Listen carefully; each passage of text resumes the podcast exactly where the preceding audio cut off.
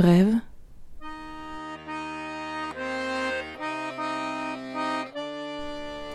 Mini podcast illustré pour rêveuses et rêveurs aux oreilles attentives.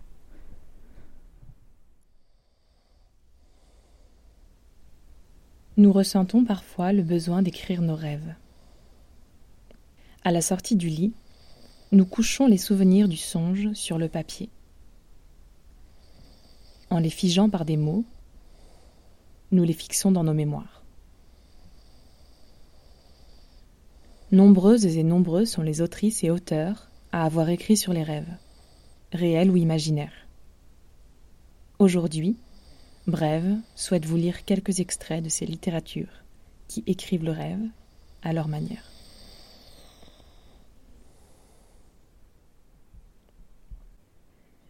Rêves nombreux, dont l'un atroce. Une femme excitée arrive au bord d'une rivière avec beaucoup d'enfants, dont l'un qu'elle tient par une longue corde. Ce dernier, qui marche à peine, entre dans l'eau, les autres aussi. Elle ne cesse de crier que ses enfants sont insupportables. Je m'aperçois que l'enfant à la corde est en train de se noyer.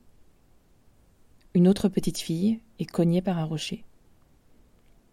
Et, c'est le plus affreux, dans la transparence de l'eau, on aperçoit un enfant flottant. Cette femme répète toujours que ce n'est pas sa faute. J'ai bien peur que cette femme ne représente ma mère. J'avais l'impression qu'elle me laisserait mourir. Et moi-même. Peur que mes enfants meurent, mon avortement. Autre rêve, en Union soviétique, dans une chambre d'hôtel. Un homme entre, comme si c'était sa chambre. En ressort. Je stocke des crêpes, du pain de céréales. J'en ai trop. Avec des jumelles, je regarde des gens qui dansent ou protestent dans la rue. Rêve encore d'une maison, plus belle que celle-ci. Dans une chambre, il y a deux fenêtres. Annie Ernaux, se perdre.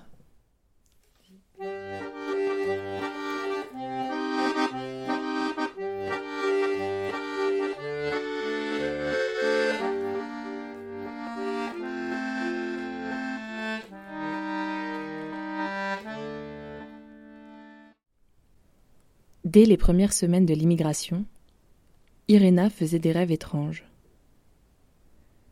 Elle est dans un avion qui change de direction et atterrit sur un aéroport inconnu. Des hommes en uniforme, armés, l'attendent au pied de la passerelle. Une sueur froide sur le front, elle reconnaît la police tchèque. Une autre fois, elle se balade dans une petite ville française quand elle voit un curieux groupe de femmes qui, chacune une chope de bière à la main, court vers elle. L'apostrophe en tchèque rit avec une cordialité perfide et épouvantée. Irena se rend compte qu'elle est à Prague. Elle crie, elle se réveille. Martin, son mari, faisait les mêmes rêves. Tous les matins, ils se racontaient l'horreur de leur retour au pays natal. Puis, au cours d'une conversation avec une amie polonaise, elle aussi émigrée, Irina comprit que tous les immigrés faisaient ces rêves. Tous, sans exception. Elle fut d'abord émue de cette fraternité nocturne de gens qui ne se connaissaient pas. Plus tard, un peu agacée. Comment l'expérience si intime d'un rêve peut-elle être vécue collectivement? Qu'est donc son âme unique? Mais à quoi bon des questions sans réponse? Une chose était sûre des milliers d'émigrés, pendant la même nuit, en d'innombrables variantes, rêvaient tous le même rêve. Le rêve d'émigration. L'un des phénomènes les plus étranges de la seconde moitié du XXe siècle. Ces rêves cauchemars lui apparaissaient d'autant plus mystérieux qu'elle souffrait en même temps d'une indomptable nostalgie et faisait une autre expérience, tout à fait contraire. Des paysages de son pays venaient, le jour, se montrer à elle. Non, ce n'était pas une rêverie, longue et consciente, voulue. C'était tout autre chose. Des apparitions de paysages s'allumaient dans sa tête, inopinément, brusquement, rapidement, pour aussitôt s'éteindre.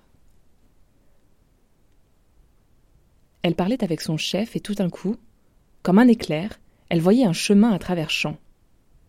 Elle était bousculée dans un wagon de métro et soudain, une petite allée dans un quartier vert de Prague surgissait devant elle pendant un fragment de seconde. Toute la journée, ces images fugaces lui rendaient visite pour pallier le manque de sa bohème perdue. Le même cinéaste du subconscient qui, le jour, lui envoyait des morceaux du paysage natal, tels des images du bonheur, organisait, la nuit, des retours effrayants dans ce même pays. Le jour était illuminé par la beauté du pays abandonné, la nuit par l'horreur d'y retourner.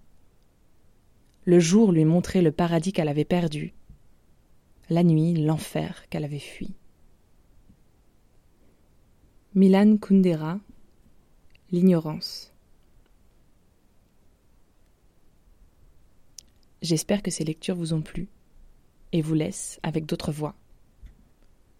Parce qu'en ces temps incertains, il est important de continuer d'échanger, mais aussi de savoir s'échapper, ne serait-ce que quelques minutes, du quotidien. Alors, un conseil, rêvez chez vous et partout ailleurs. Épisode 5 Petit écureuil et grand envol.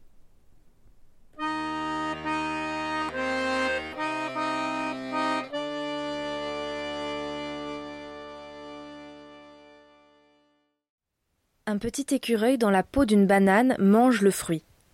La banane elle-même est dans une fausse banane en caoutchouc.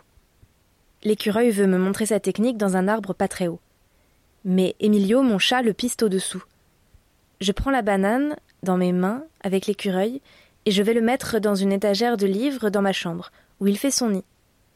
Je lui dépose des noisettes que mon père a cassées. Dans la chambre voisine, il y a du boucan, des chiens, des enfants qui chantent un générique de France Culture, tout ça dans une fausse clairière.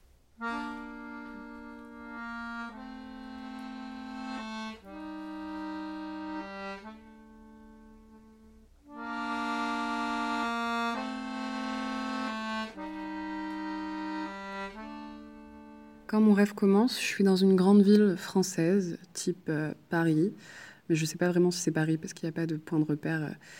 Juste, ça y ressemble. Mais elle a aussi des allures exotiques parce qu'il y a des palmiers un petit peu partout qui transpercent le goudron et il y a un petit peu de terre rouge. Donc les transports en commun n'ont pas l'air de marcher. Alors je décide de prendre un taxi et je monte dans un taxi.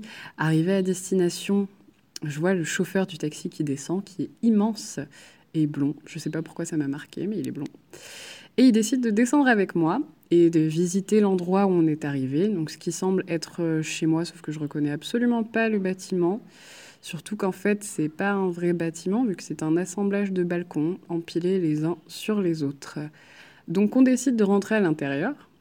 Et là, à l'intérieur, je vois que finalement, dans cette maison où je vis, euh, je retrouve une dizaine de femmes que je connais pas, enfin je reconnais aucun visage. Et euh, je vois qu'il y a des tapis marocains un petit peu partout et des plantes aussi partout. Donc ça fait toujours très exotique.